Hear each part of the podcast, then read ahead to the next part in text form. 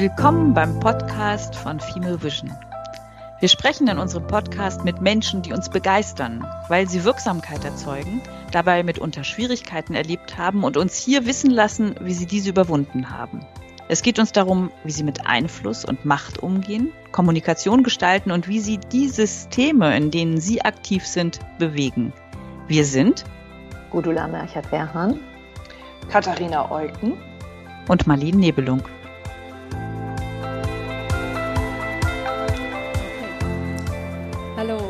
Guten Tag.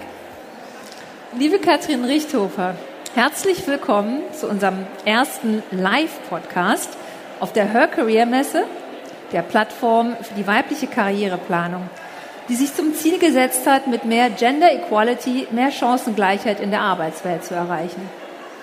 Wir, Gudula Mörchert-Werhan und Katharina Eugen, sind zusammen mit Marlene Neblung das Trio, was den Female Vision Podcast macht äh, mit dem Titel Frauen, Macht, Kommunikation seit etwas mehr als einem Jahr.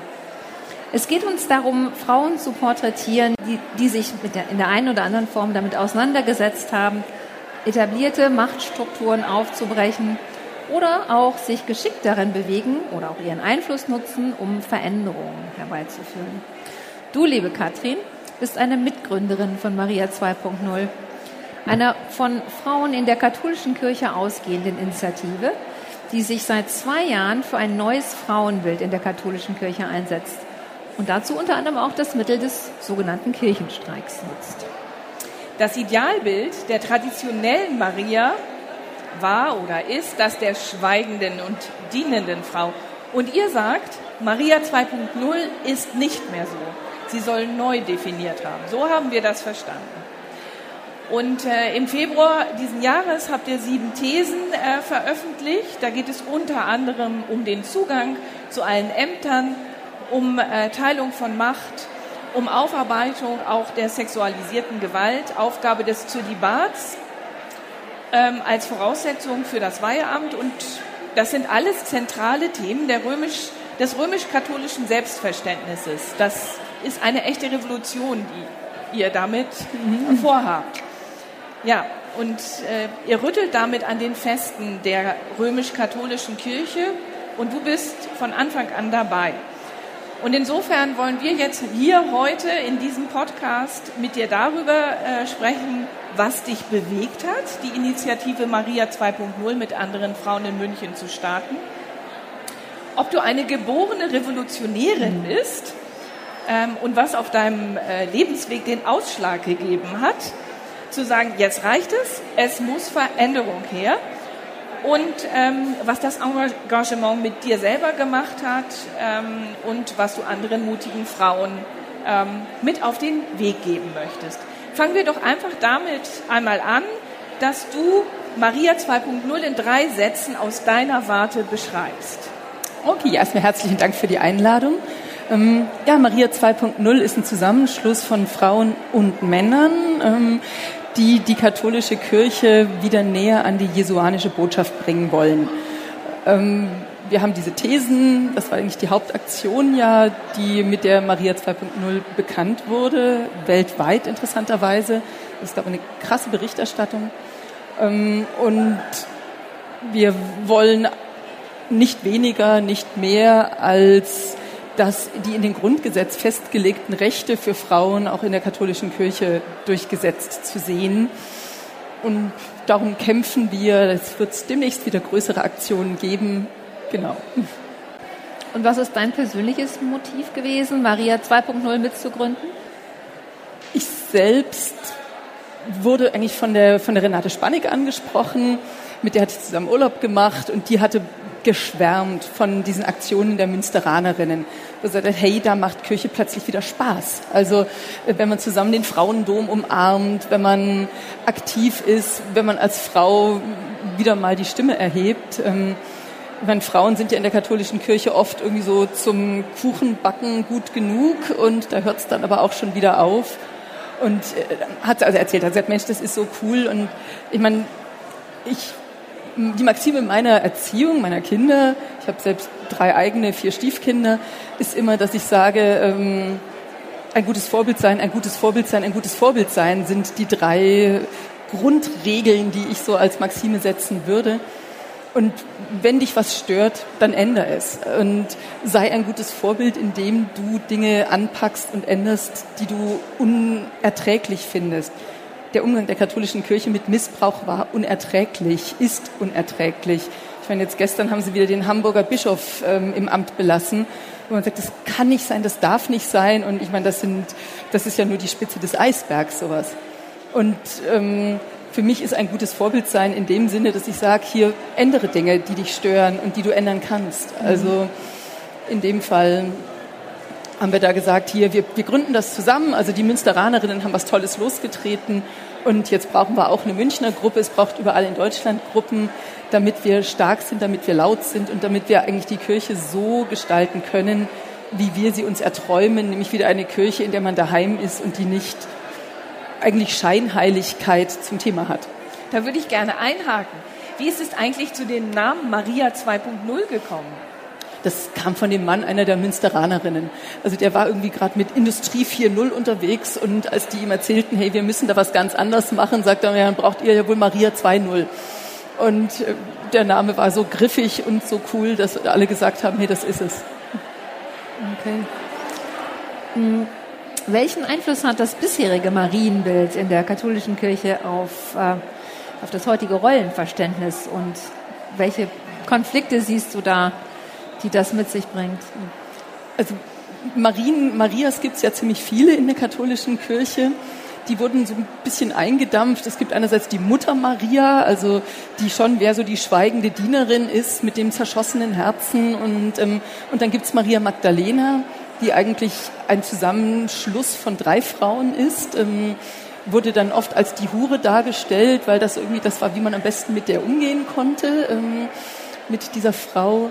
Ähm, Im Endeffekt war sie auf alle Fälle eine Apostelin, eine Weggefährtin Jesu, eine ganz enge. Sie war die, der er nach der, seiner Auferstehung auch erschienen ist und die er ausgeschickt hat, um die Jungs auch wieder auf den Plan zu holen. Also die hatten sich zerstreut und ähm, die Liesel Schnagassinger hat eine sehr, sehr coole Frauenpredigt in St. Michael letztens gehalten, wo es um dieses Marien, um diese Maria Magdalena ging um die Dämonen, die Jesus ihr laut der Pistis Sophia ausgetrieben hat, laut dem Evangelium nach Maria auch. Und da wird die wirklich als eine Revolutionärin, als eine Apostelin beschrieben. Also in den Apokryphen gibt es ziemlich viele Schriften über Maria, die wir so nicht kennen. Das heißt, das traditionelle Bild ist gar nicht so traditionell, wie wir jetzt erstmal denken, wenn wir nur die Mutter Maria im Kopf haben. Ja. Trotzdem, wenn man jetzt Maria 1.0 anschaut, da ist es natürlich dieses Bild der dienenden Maria, das über alles gestellt wird. Also Maria als die Stumme, die, und, die dient, die leidet. Und das wird uns ja auch vorgeworfen, teilweise, dass, sagt, dass man sagt, hey, wo bleiben die Traditionen? Da muss ich sagen, okay, für uns ist Tradition nicht die Anbetung der Asche, sondern das Weitertragen des Feuers. Also wenn die Kirche gar nichts mehr mit der Lebenswirklichkeit zu tun hat, dann haben wir irgendwas falsch gemacht. Ich weiß nicht, wer noch also wie viele deutsche Menschen in anderen Ländern mag es ein bisschen anders sein, die Sexualmoral der katholischen Kirche noch in irgendeiner Form ernst nehmen, wo ja seit 1965, Zweites Vatikanisches Konzil, eine absurde Sexualmoral plötzlich herrscht, wo plötzlich in die deutschen Schlafzimmer hineinregiert wird. Also insofern die wirkliche traditionelle Maria, würde ich sagen, ist gar nicht so weit weg von Maria 2.0. In, in den Jahrtausenden hat sich das immer wieder sehr geändert. Und dass die ganze Geschichte der Kirche sich brutal geändert hat, sieht man, wenn man zum Beispiel im Alten Testament sieht, hier Auge um Auge, Zahn um Zahn. Das war zu der Zeit eine radikale Friedensbotschaft. Also ich meine, das war eine Zeit, du hast meine Schwester schief angeschaut, ich lösche dein Dorf aus. Und wo dann die Botschaft, hey, wenn dir einer ein Auge ausgeschlagen hat, dann schlag ihm ein Auge aus, aber töte nicht sein Dorf. Und ähm, das können wir jetzt im Rückblick sehen wir das ganz anders. Da sagen wir, oh Gott, wie kann sowas in der Bibel stehen? Ja, damals war das sehr, sehr friedlich und insofern hat sich sehr viel in der Bibel geändert in den letzten Jahren, in den letzten Jahrhunderten, Jahrtausenden. Sehr viel von der Botschaft. Und bei der Maria, ich glaube, die müssen wir nur wieder ausgraben, die Apostelin Maria, die es mal gab. Und wie die Junia, die zum Junias wurde zwischendrin, wo man jetzt auch sagt, es gab damals Apostelinnen, ähm, also gar nicht so weit weg von der echten Tradition, was wir jetzt hier heute machen. Ist die Maria 2.0 denn dann die zwingende Voraussetzung für ein neues Rollenbild der Frau in einer Gesellschaft äh, oder in unserer Gesellschaft oder ist es eine Folge davon? Hm, ich glaube, es ist eine Folge davon. Also, ich meine, wir haben ein, ein sich wandelndes Frauenbild. In einer Zeit, wo eine Frau kein Wahlrecht hatte, hat eine Frau bestimmt anders agiert, als sie das heute kann und wird. Ähm, also als meine Mutter 1974 das Arbeiten begann, brauchte sie eine Unterschrift meines Vaters, dass sie das darf. Ähm, heutzutage würde, glaube ich, keine deutsche Frau mehr darüber nachdenken. In Kasachstan ist es noch genauso, auch heute, dass ich das, die Unterschrift meines Mannes oder Vaters brauche, wenn ich nicht verheiratet bin. Und insofern ähm, glaube ich schon, die, die Kirche muss an der Wirklichkeit dranbleiben und in der Wirklichkeit haben wir Frauen, die emanzipiert sind, haben wir Frauen, die ihre Köpfe auch zum Denken benutzen dürfen und nicht nur zum Wasserkaraffen tragen. Also insofern würde ich mal sagen, ja, die Gesellschaft hat sich geändert, die Frauen haben sich geändert und jetzt muss nur noch dieser Jahrtausende alte Männerclub das irgendwie auch verinnerlichen, dass sie da irgendwie nachziehen müssen und ihre Macht ein bisschen splitten müssen. Was ist denn eure, aber auch deine Vision einer modernen katholischen Kirche und was sind eure Ziele innerhalb der Kirche? Ich meine, Katharina hat vorhin schon die, die Thesen angesprochen. Das ist am Ende, das sind diese sieben Thesen. Ich meine, da haben wir eine, eine bunte Kirche, eine gerechte Kirche, in der Macht geteilt wird. Wir fordern eine Kirche, in der der Zölibat abgeschafft wird, den viele als ein Hauptübel sehen, der auch zu diesen Missbrauchsfällen geführt hat weil es einfach so eine merkwürdig verquere Sexualmoral gibt in der katholischen Kirche. Also wenn ein Priester ein Kind missbraucht, dann ist das ein Verstoß gegen das sechste Gebot. Du sollst nicht Ehe brechen. Ähm, das Opfer kommt da überhaupt nicht vor. Also ob der zu einer Prostituierten geht, ob er ein Kind missbraucht oder ob er eine Frau hat, mit der er zusammenlebt, ist exakt gleich schlimm nach Kirchenrecht. Und insofern ist an vielen Stellen, wenn ich sage hier, wenn wir da ein bisschen aufräumen mit dieser merkwürdig verqueren Sexualmoral, dann könnte, glaube ich, viel Schaden auch behoben werden. Dann andere Sachen, klar, um, Umgang mit LGBTQ, also Homosexuelle sollten ganz bestimmt genauso eine, einen, einen Platz in der katholischen Kirche haben wie jeder andere Mensch. Ähm, und Macht ist ein riesiges Thema und eben Ursprung von Maria 2.0 war ja diese Aufarbeitung der Missbrauchsfälle. Also unsere Vision der katholischen Kirche, einfach eine gerechte, bunte Kirche, in der jeder gleiches Recht hat. Und am Ende, ich meine, wenn man einfach nur auf die jesuanische Botschaft zurückkommt, liebe deinen Nächsten wie dich selbst, wenn man da dieses Sternchen wegnimmt, was da momentan offensichtlich dahinter steht, also gilt nicht für homosexuelle, wiederverheiratet, geschiedene und Frauen, ähm, dann wären wir eigentlich schon vergleichsweise weit. Thesenanschlag 2.0. War Luther da Vorbild oder wo sind die Parallelen oder hören die dann doch irgendwann wieder auf? Klar, ich meine, augenzwinkernd war Luther Vorbild. Ähm, ich denke, wir sind an einem Punkt, wo wir wieder eine Reform brauchen. Ich meine, die Reform, die Luther damals angestoßen hat, hat vieles von dem gebracht, jetzt für die protestantische Kirche, was wir jetzt fordern. Und ähm, was wir bestimmt nicht wollen, ist eine neue Kirchenspaltung. Ich meine, es gab zwei große Kirchenspaltungen. Das eine die Lutheraner, das andere dann 1870 die Abspaltung der Altkatholiken, ähm, die auch eine tolle Religion sind. Also wo jetzt auch oft gesagt wird, Mensch, geht doch zu denen, wenn euch, wenn es euch nicht passt, was da in der katholischen Kirche passiert. Wo ich dann sagen muss, mh, hm, na, da fehlt mir der Weihrauch, da fehlt mir meine Religion, da fehlt mir meine Tradition. Denn die wenigsten Menschen ändern ihre Religion. Wenn jemand was ändert, dann eigentlich, dass er ganz austritt. Aber insofern, ja, Luther war natürlich ein Vorbild. Ähm, und die internationale Berichterstattung, die wir damit gekriegt haben, war ja grandios ähm, und hat, glaube ich, das auch rechtfertigt, das genau so zu machen und da auch ein bisschen frech auf die Kirchen zuzugehen. Okay. Es gibt ja sicherlich Widerstände auch gegen eure Bewegung. Was sind das für Widerstände, gegen die ihr da anzugehen habt? Hm. Also bei, bei einer Freundin ist es zum Beispiel so, dass die Mutter sagt hier, ähm, oh Gott, vielleicht kommst du jetzt nicht mehr in den Himmel, Kind, hm, wenn du dagegen kämpfst. Also ich glaube einerseits, wenn man so ganz traditionell ist, ähm, dann kann einem das Angst machen, gegen die katholische Kirche zu sprechen, wie sie heute ist. Ansonsten viele Widerstände, einfach Zeitbudget im Moment. Ähm, also es ist schon vergleichsweise viel Arbeit, die Arbeit für Maria 2.0. Ähm, und dann gibt's die internen Widerstände so ein bisschen, wenn ich sehe, ich meine, die beiden Gründerinnen, Andrea Voss-Frick und Lisa Kötter, sind ja mittlerweile ausgetreten. Ähm, das sind die, die inneren Widerstände insofern, als viele, viele sagen, hey, diese ganzen Reformen gehen eigentlich gar nicht weit genug. Also wenn wir Reformen brauchen, dann eigentlich eine komplette Abschaffung der ganzen Machtstrukturen.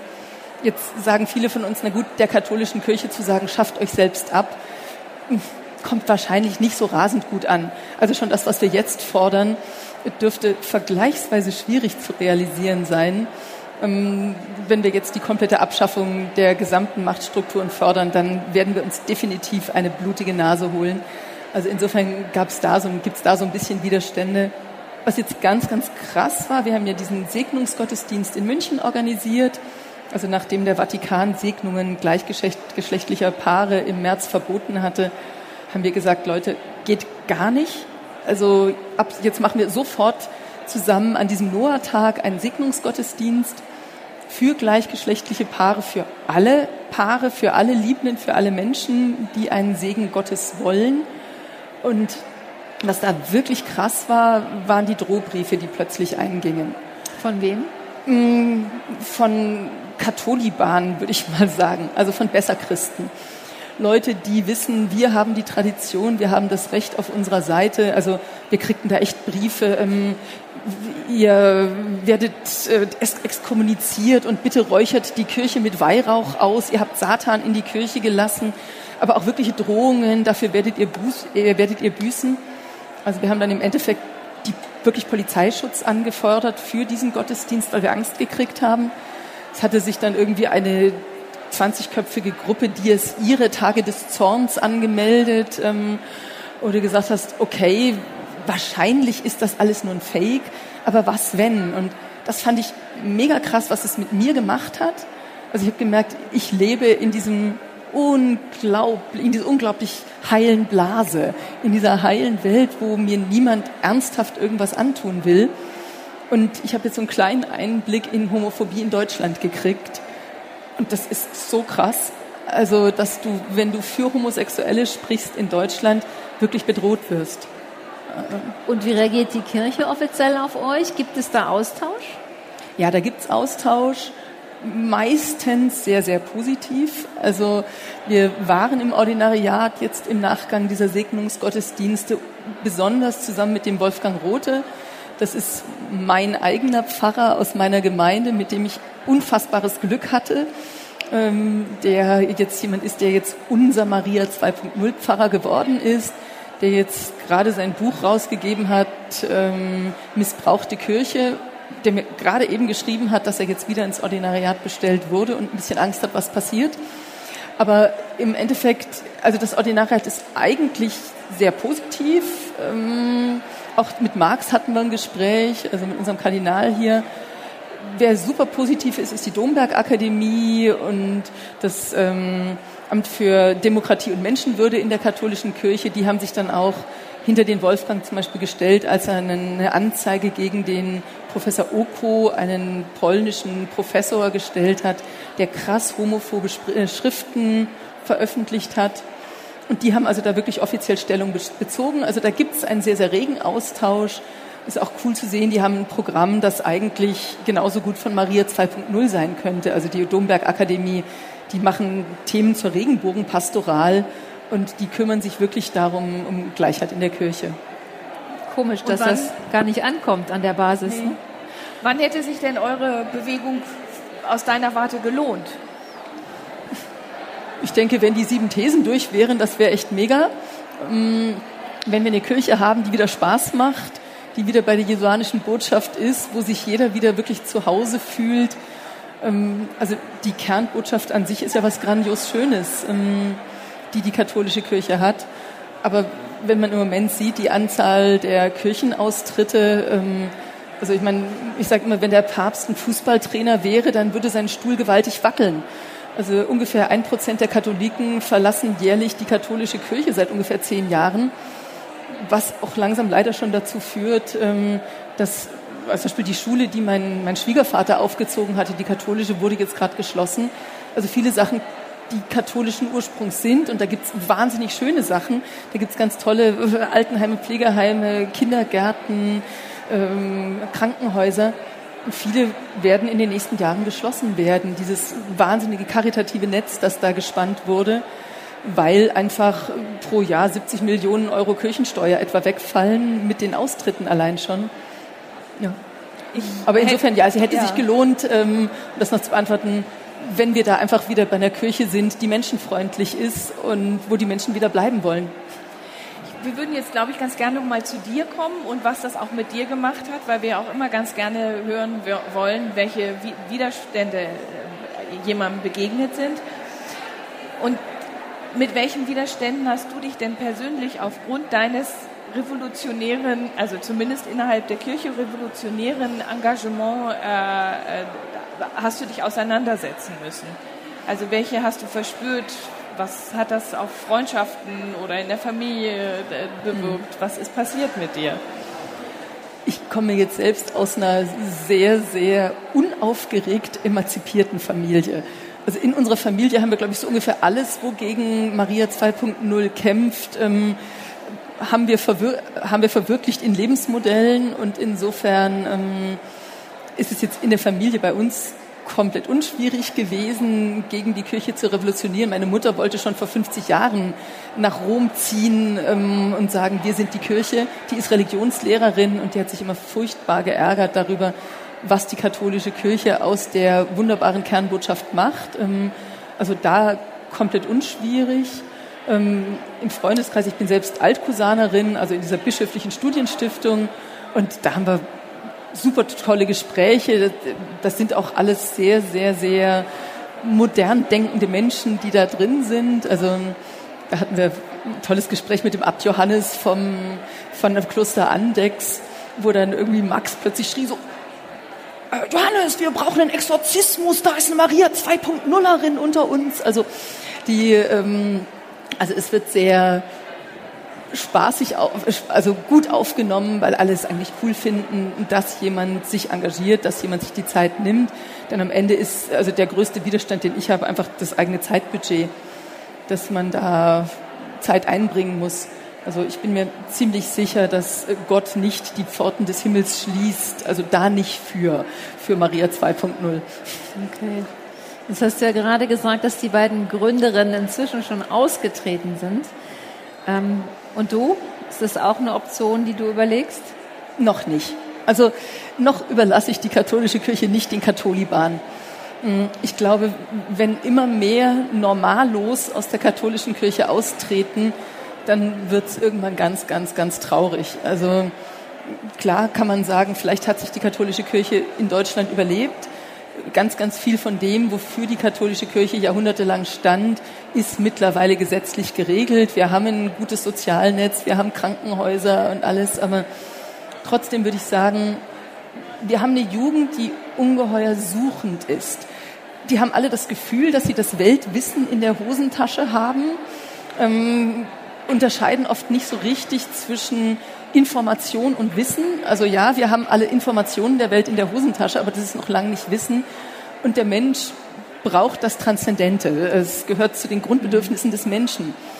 Und ich sehe eine ganz krasse Suche, also jetzt so dieses, oh, wir werden jetzt alle Buddhisten und da finden wir unsere große Erfüllung, wenn wir Yoga machen und im Morgengruß verharrend ähm, die, die Morgendämmerung erwarten.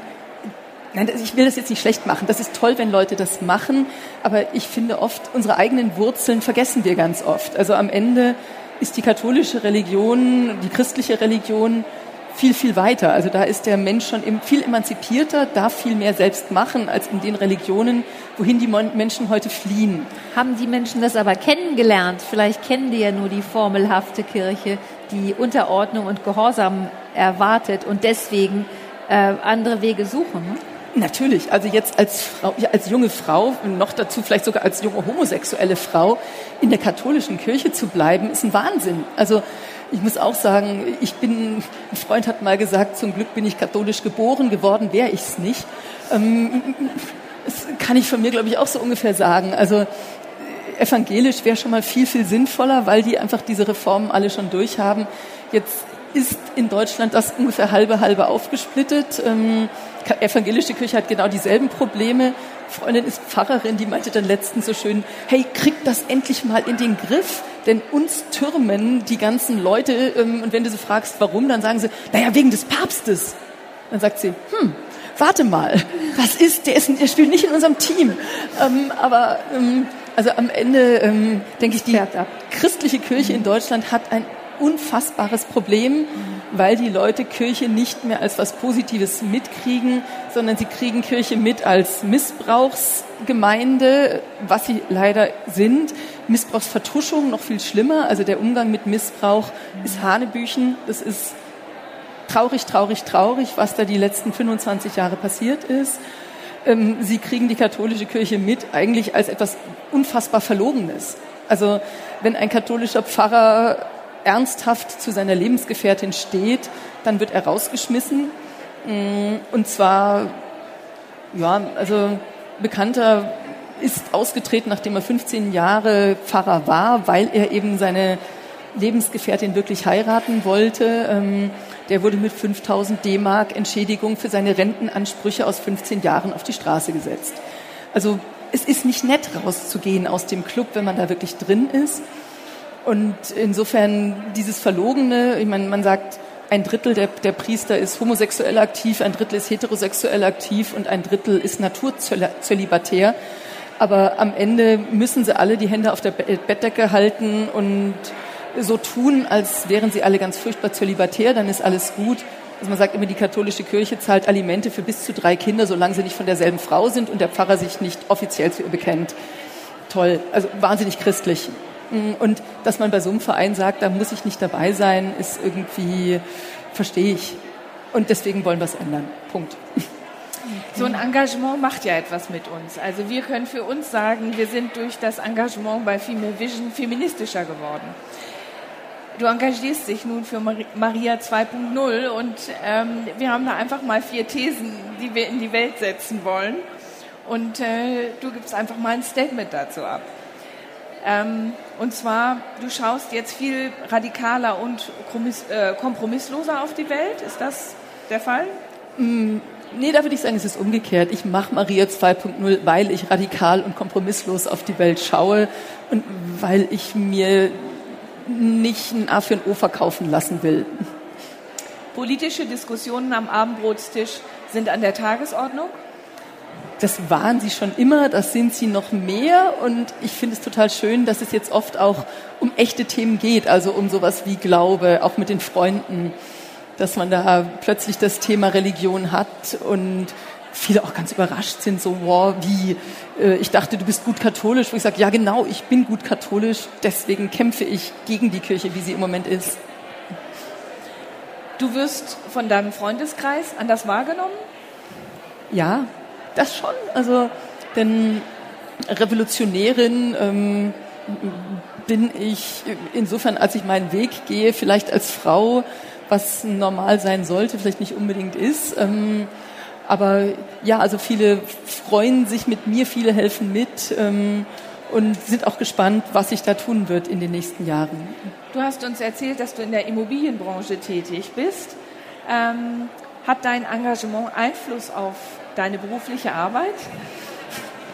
Also im Moment hauptsächlich dadurch, dass ich sehr viel weniger Zeit für meine Arbeit habe, oft. Ähm, Immobilienbranche, mh, hm, also Nachhaltigkeit ist ein Riesenthema, äh, das mich beschäftigt. Und wenn man jetzt sagt, ähm, um eine nachhaltige katholische Kirche zu haben, muss sich da dramatisch was ändern. Also da kann man bestimmt einen Bezug knüpfen.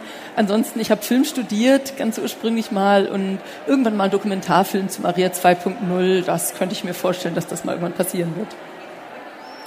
Hast du dich auch schon vor deinem Engagement bei Maria 2.0 für die gleichberechtigte Teilhabe von Frauen eingesetzt? Ist das was, was so schon immer bei dir Teil deines Lebens war? Ist das so eine Art Lebensaufgabe?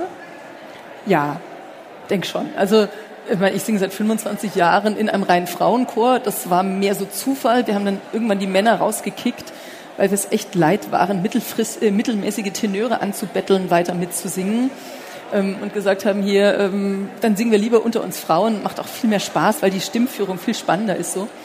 Ähm, aber ansonsten, ich meine, ich habe von, von den sieben Kindern, drei eigene, vier Stiefkinder, sind sechs Töchter. Also das heißt, es ist ein breites Feld für Emanzipation zu kämpfen. Spätestens nach meiner Scheidung ist mir klar geworden, wie wichtig Emanzipation insofern ist, als nach neuem deutschen Scheidungsrecht man als Frau ja wirklich gar nichts mehr kriegt. Also ob man jetzt Kinder will oder nicht, sei dahingestellt. Ich denke, alle Lebenskonzepte sind okay, leben und leben lassen.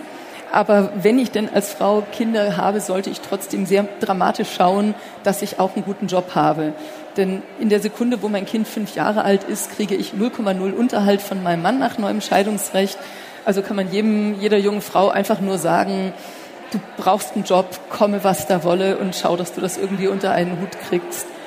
Und insofern, ja, da habe ich immer für gekämpft, ähm, dass meine Mädels und alle Mädels da, glaube ich, sehen, wo sie ihren Stand haben. Und ich habe lange Zeit sehr dagegen gekämpft, gegen dieses echte Emanzentum, also so dieses ähm, StudentInnen.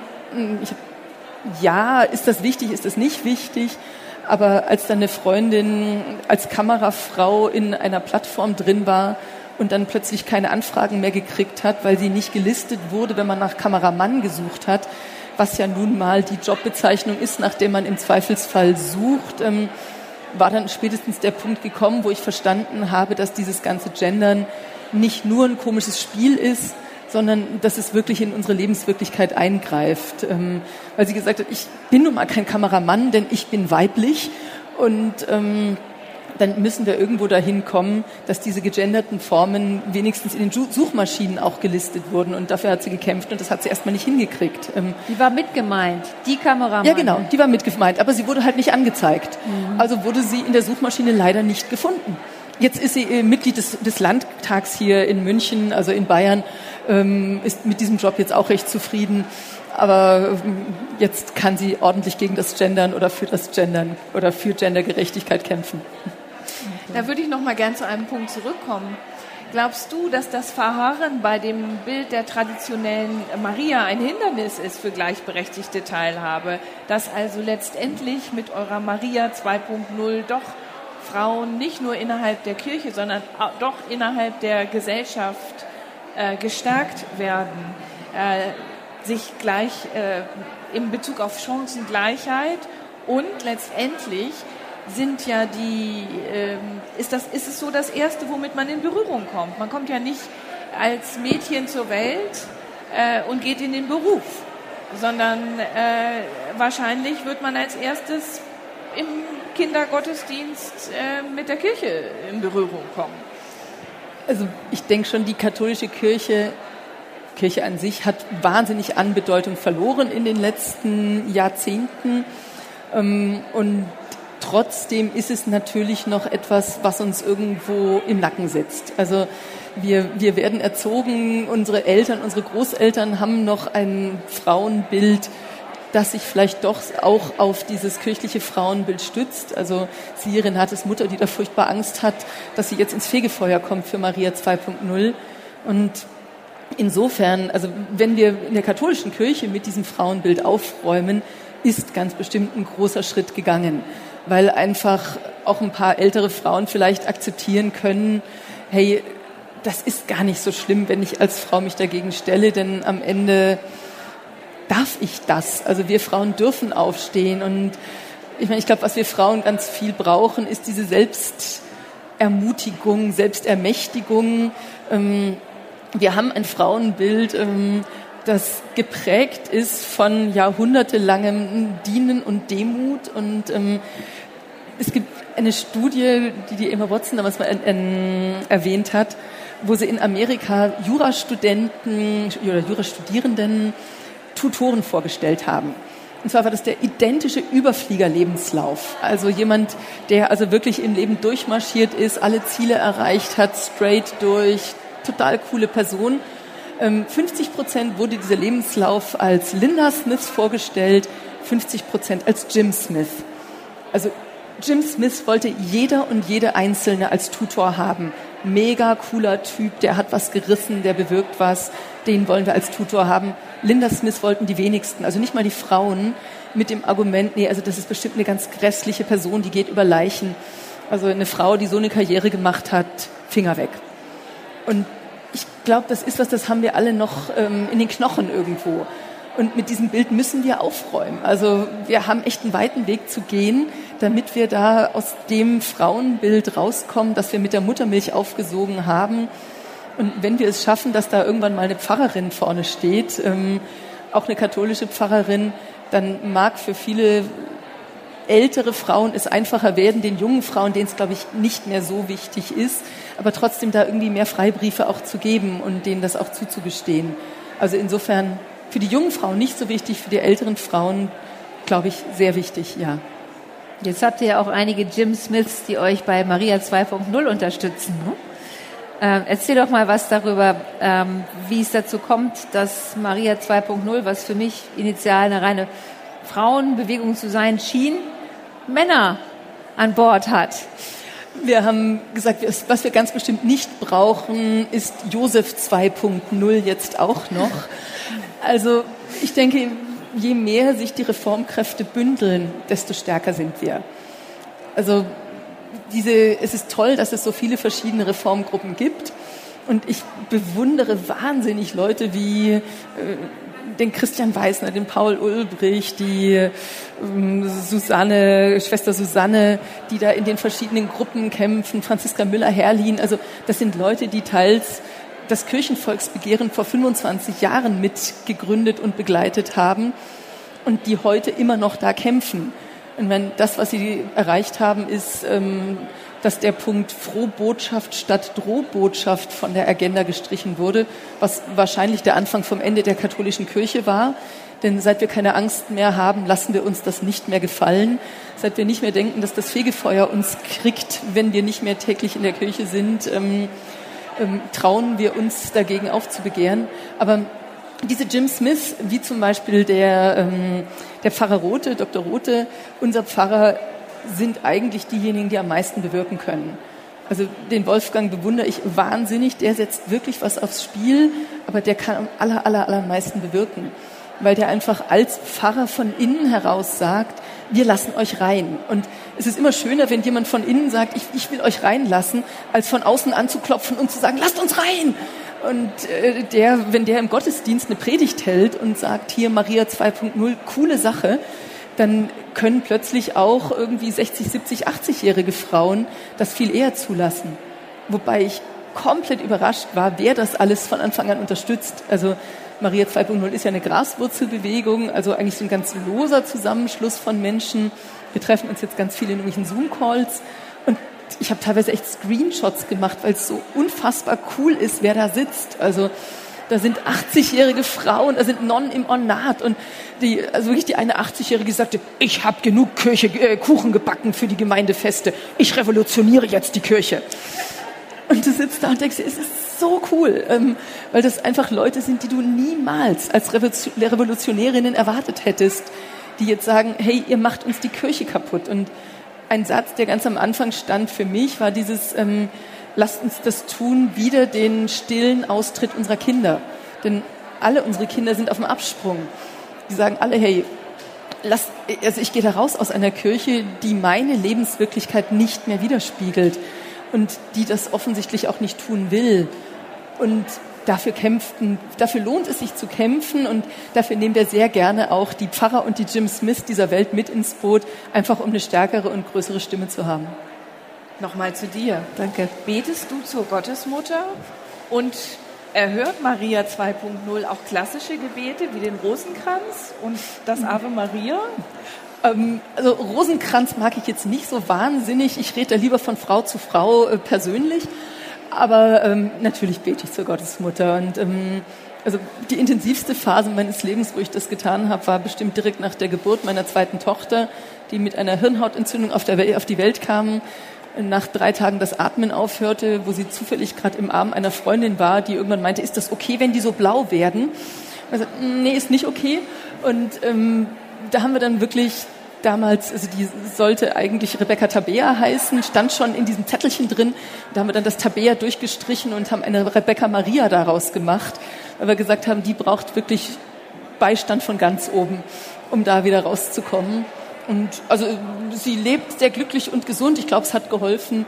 Und ja, ich, da bete ich absolut. Ähm, ich glaube, Maria oder auch Jesus oder Gott oder die Allmacht oder wie auch immer man es nennen mag, ähm, erhören alle Gebete, die man an sie wendet. Und ich war selbst überrascht, als unser Pfarrer irgendwann mir erzählte, boah, ich bin jetzt so weit, ich rede jetzt auch persönlich mit Gott.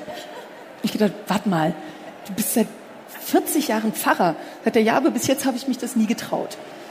Und wo ich gesagt habe, boah, ich, ich freue mich sehr, dass ich groß geworden bin in einer Welt, in der Gott ein Ansprechpartner auf Augenhöhe ist und wo ich selbstverständlich mit Gott rede und ihm meine Gebete vortrage und da auch wirklich Kraft finde. Und ganz schöne Anekdote von einem befreundeten Pfarrer, der sagte, als Kind hatte er immer Angst vor Gott, weil da war dieses komische Auge Gottes da, dieses eine Auge da, kennt ihr bestimmt von irgendwelchen alten Zeichnungen, in diesem Dreiecksstrahlenkranz. Und er hat sich immer gefragt, ah, wo ist denn das zweite Auge Gottes, so Big Brother is watching you. Und irgendwann wurde ihm klar, mit dem zweiten Auge zwinkert mir Gott gerade zu. Okay, sehr nett. Ja, wir haben noch ähm, einen äh, kleinen Tempowechsel. Wir wollen dich mal bitten, ähm, die nennen dir ein paar Eigenschaften, die mal kurz zu kommentieren. Mut. Was fällt dir dazu ein? Mut für mich selbst wahnsinnig zwiegespalten. Also zehn Meter Wasserfall klettern, irgendeine Steilwand durchsteigen, kein Ding, mache ich. Ähm, wenn ich irgendwie einen FSK 12 Film schauen soll, der wegen Gewalt FSK 12 ist, habe ich Albträume davon oder nachts allein im Dunkeln, furchtbar. Also ich glaube, Mut ist etwas, ich kann eine Rede halten vor tausend Leute, kein Ding, äh, was sehr aufgesplittet ist wahnsinnig mutig finde ich die Menschen, die wirklich was riskieren, wie jetzt Wolfgang Rothe, die also wirklich in die Verantwortung gehen und die sagen, am Ende sind mir die Konsequenzen wurscht. Ähm, wenn Gott will, dass ich das so mache, dann wird er mich da durchtragen und wird er mich beschützen. Danke. Wut.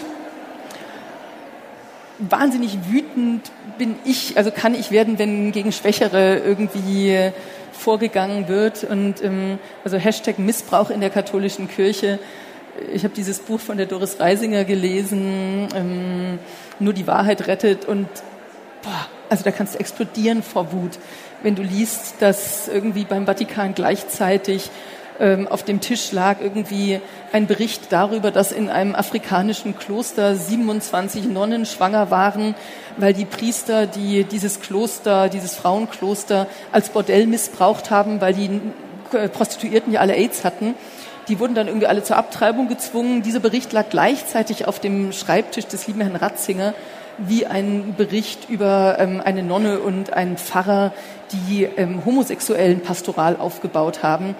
Also die homosexuellen Pastoral hat er sofort unterbunden. Das Kloster in Afrika lief noch viele Jahre so weiter. Also da werde ich wütend, ja. Pioniergeist? Ähm, ja, mh, mm, mega cool. Ähm, ich frage mich immer, mit wie viel ähm, Pioniergeist man selbst wirklich ausgestattet wäre, wenn es hart auf hart kommt. Als ich als Kind den Film Jentel gesehen habe, habe ich mich gefragt, Mensch, würde ich für Bildung kämpfen? Als ich Schindlers Liste gesehen habe, habe ich mich gefragt, wäre ich im Dritten Reich in den Widerstand gegangen? Hätte ich mich da gewagt, voranzuschreiten und wirklich etwas zu tun? Ich wollte einmal einen 7000er erst besteigen, da wurde ich dann blöderweise schwanger und habe das gelassen. Jetzt bist du bei Maria 2.0. Und jetzt revolutionieren wir die katholische genau. Kirche, das immerhin.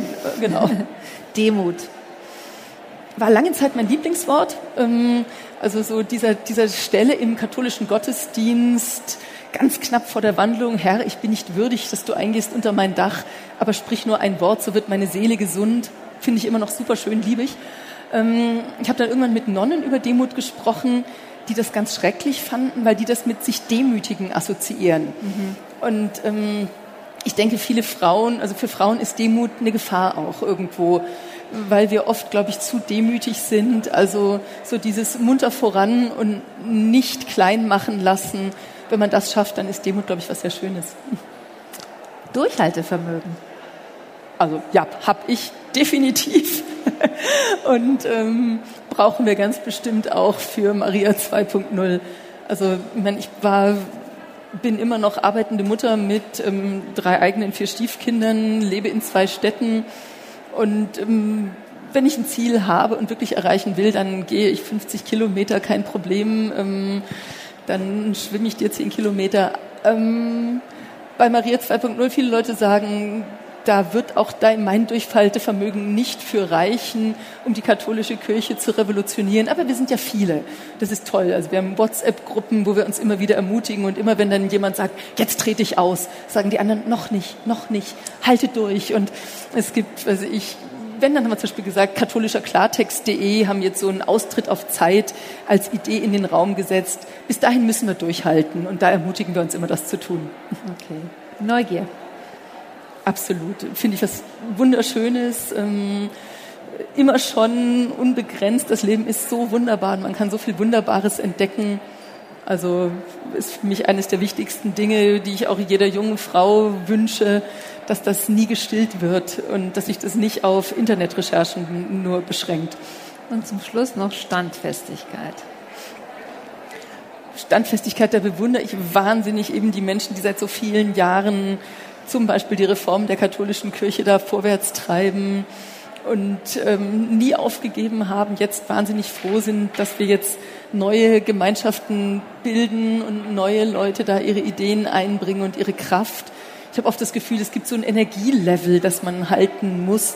Und da ist es ganz toll, wenn ganz viele Leute ihre positive Energie bei, einbringen in eine Idee und in, in ein Projekt. Und insofern, ich glaube, gemeinsam werden wir die Standfestigkeit haben, das noch eine ganze Weile durchzustehen. Und sei es nur, dass wir uns dann an unseren Frauengottesdiensten, an unseren Treffen und an den vielen Leuten freuen, die da zusammen sind. Und ich meine, was anfangs oft eine Frage war, war dieses, sind wir die Geisterfahrer oder sind es die anderen? Also, ich meine, diese Selbstreflexion muss man, glaube ich, haben, wenn man eine Revolution macht. Zu sagen, ist das meine Revolution oder ist das unsere Revolution? Und da fand ich es total cool, sei es die Umfrage von dem Karl Kau im katholischen Klartext oder letztens gab es einen ganz coolen Spiegelartikel mit Umfragen, wo dann klar wurde, die, der Gros, das Gros der Katholiken, das Gros der Menschen in Deutschland tickt so, wie Maria 2.0 das macht. Und ähm, ich meine jetzt, die Frau Sattler hat gerade gestern einen tollen Artikel gebracht, jetzt über den, ähm, über den synodalen Weg, dass also jetzt 96 Prozent der Leute im synodalen Weg das fordern werden, dass es Frauen in allen Ämtern gibt in der katholischen Kirche, dass es Pfarrerinnen geben wird. Jetzt sind wir gespannt. Also schon als ähm, das Zweite Vatikanische Konzil war, waren 96 Prozent für einen sehr, sehr weltoffenen Text zum Thema Sexualmoral. Und die drei, die dagegen waren, unter ihnen Papst, der spätere Papst äh, Wojtyla, ähm, ähm, haben dann leider das Steuer damals noch mal rumgerissen. Und jetzt sind wir gespannt, ob die Standfestigkeit reicht, damit das Steuer wirklich rumgerissen wird und die 96 Prozent, die für eine moderne Kirche sind, da das durchboxen können. Denn am Ende wird das letzte Wort der Vatikan haben. Wenn hier im Publikum jemand gerade denkt, mich wurmt da etwas wahnsinnig und das würde ich gerne gegen alle Widerstände ändern, was würdest du der Person raten? Es gibt diesen schönen Spruch mit, Herr, gib mir die Gelassenheit, die Dinge hinzunehmen, die ich nicht ändern kann, die Kraft, die Dinge zu ändern, die ich ändern kann und die Weisheit zwischen dem einen und dem anderen zu unterscheiden. Mm, und ich glaube, wenn es etwas ist, was du in irgendeiner Form ändern kannst, tu's. Also es kam vorhin in dem einen Vortrag kam ein wunderschönes Zitat, ähm, wo sie gesagt hat, hier ein amerikanischer Kollege hat ihr gesagt, hier, ähm, nimm dir als Tagesziel, dich einmal so richtig kräftig zu blamieren jeden Tag. Ähm, Und wenn du das dann getan hast, kannst du sagen, tschakka, das habe ich schon mal. Ähm, insofern, also wenn es jetzt was ist, wo ich mir nicht wirklich eine blutige Nase beihole, was hindert mich daran, es zu versuchen? Ähm, schlimmstenfalls bin ich gescheitert. Ähm, wenn ich es nicht erst versuche, dann bin ich wirklich gescheitert. Ähm, und wir haben im Freundeskreis einen, einen Fall, den ich immer wieder wahnsinnig gerne zitiere. Ähm, Freundin hatte zwei kleine Kinder, die also durchaus auch mal nervig waren, hatte so einen Abend, wo die Kinder gerade wieder mal wirklich widerlich waren, wo sie also endlich diese Blagen im Bett hatte, hatte sich da irgendwie ihr Glas Wein hingestellt ähm, und ähm, einen Schluck getrunken, als ihr lieber Göttergatte aus der Arbeit kam, sie da so sitzen kam und sagte, boah, so gut wie du hätte ich es heute mal haben wollen. Also meine Freundin in, von 0 auf 100 in einer Sekunde ab durch die Decke, Schimpftiraden. Irgendwann packte er wortlos seine Sachen wieder ein, ging zur Tür raus, ließ sie schimpfen zurück. Sie war total baff, ähm, als er dann Sekunden später wieder reinkam, ihren Kuss gab und sagte, Mensch, Schatz, war dein Tag heute genauso schrecklich wie meiner? Ähm, und das habe ich bei den Kindern oft gemacht. Also das war, war mir oft ein Beispiel, zu sagen, ganz oft sind wir an irgendeiner Stelle falsch abgebogen. Und wir schauen zurück und denken uns, scheiße, da war's. Da hätte ich den anderen Weg nehmen sollen. Und das immer mal wieder zu schaffen, da zurückzugehen und zu sagen, ich, wir sind vor vier Minuten falsch abgebogen. Wollte irgendjemand dahin, wo wir gerade sind? Denn, ups, denn wenn nicht, dann lasst uns einfach dahin wieder zurückgehen und einen Neustart wagen und es einfach nochmal probieren, denn die Chance haben wir ja. Und ich meine, gerade auch in der katholischen Kirche, das ist die Religion, bei der das Scheitern eigentlich einprogrammiert ist. Also ich meine, Barmherzigkeit ist ein großes Thema. Es gibt Beichtstühle, weil davon ausgegangen wird, dass Menschen scheitern. Und man, das haben wir uns eigentlich auf die Fahnen geschrieben, dass man scheitern darf und trotzdem, seit, spätestens seit es das Fegefeuer gab, ähm, eine Chance hat, in den Himmel zu kommen, weil man ja eine neue Chance kriegt. Insofern immer wieder sich eine blutige Nase holen und einen zweiten Versuch wagen. Ich glaube, das schadet nie was. Ja, klasse. Vielen Dank. Was wäre dein Abschluss oder was ist dein Abschlussappell an unsere Zuhörer und an das Publikum? Just do it. Also Dinge wagen, mutig sein, für seine Träume einstehen, die Welt da suchen, wo sie wirklich ist. Also ich vielleicht gerade die jungen Frauen auch wirklich mal rausgehen, sich nicht nur aufs Internet und auf das verlassen, was einem irgendjemand über einen sagt, sondern selbst dastehen als junge, tolle Frau ähm, und vielleicht auch mal den Männern das Brot, das, die Butter vom Brot nehmen. Denn ich merke so oft, dass gerade Frauen ganz, ganz oft ihr Licht unter den Scheffel stellen. Also wir müssen irgendwas 200-prozentig können, bis wir uns trauen, nach vorne zu gehen und zu sagen, jupp, das kann ich. Ähm, Während Männer ganz oft, wenn die das irgendwie so ein bisschen können, dann sagen sie dir schon, hier kann ich, ähm, mache ich. Und äh, da sehe ich so oft, wie Frauen in die zweite Rolle gedrängt, in die zweite Reihe gedrängt werden. Und da einfach als Frau sich auf das besinnen, was wir können, sei es unsere weibliche äh, Intuition, sei es unsere Stärke, mit Menschen umzugehen, sich um andere zu kümmern, aber vielleicht auch einfach mal sich um sich selbst kümmern, sei es jobmäßig oder im Privatleben und es auch wagen, Familie und Beruf unter einen Hut zu kriegen, wenn man denn, wenn das jetzt der Lebensplan ist. Denn es ist wahnsinnig schwer, da Karriere und Familie hinzukriegen. Aber es ist machbar, wenn man es schafft, nicht alles selbst tun zu müssen. Wenn man das Delegieren lernt und wenn man sagt, hier, bis dahin kann ich's und ich kann nicht alles perfekt machen und das ist auch gut so. Denn auch da kann ich meinen Kindern ein gutes Vorbild sein und vielleicht auch die Regeln so setzen, dass Menschen sie befolgen können und wollen. Also ich meine, in meiner Erziehung habe ich immer wahnsinnig wenig Regeln gesetzt, aber dafür sinnvolle Regeln, wo die Kinder sie akzeptiert haben. Also gesagt, ich, ihr dürft um zwei Uhr morgens nach Hause kommen, ist mir total wurscht. Aber ich habe ein paar Regeln, die mir echt wichtig sind. Und ich werde mit euch nicht um Kleinkram kämpfen. Also ich, ihr müsst jetzt nicht irgendwie euren Pulli über das Crop Top anziehen und sie ist dann erst an der nächsten Straßenecke ausziehen, weil ich da irgendwie mit euch um irgendwelche Modesachen kämpfen muss. Aber ich will, dass ihr nicht raucht, keine Drogen nehmt, keine harten Drogen nehmt, keinen ungeschützten Sex habt ähm, und nicht besoffen Auto fahrt. Haltet euch an die Regeln. Und ich glaube, da, wenn man da es schafft, sich selbst so ein paar ganz wichtige Sachen rauszunehmen, die fürs eigene Leben wirklich wichtig sind und bei dem anderen auch mal alle fünf gerade sein zu lassen, dann hat man in der Erziehung und im Leben, glaube ich, ziemlich viel geschafft schon mal. Vielen Danke. Dank. Danke, Katrin. Danke euch.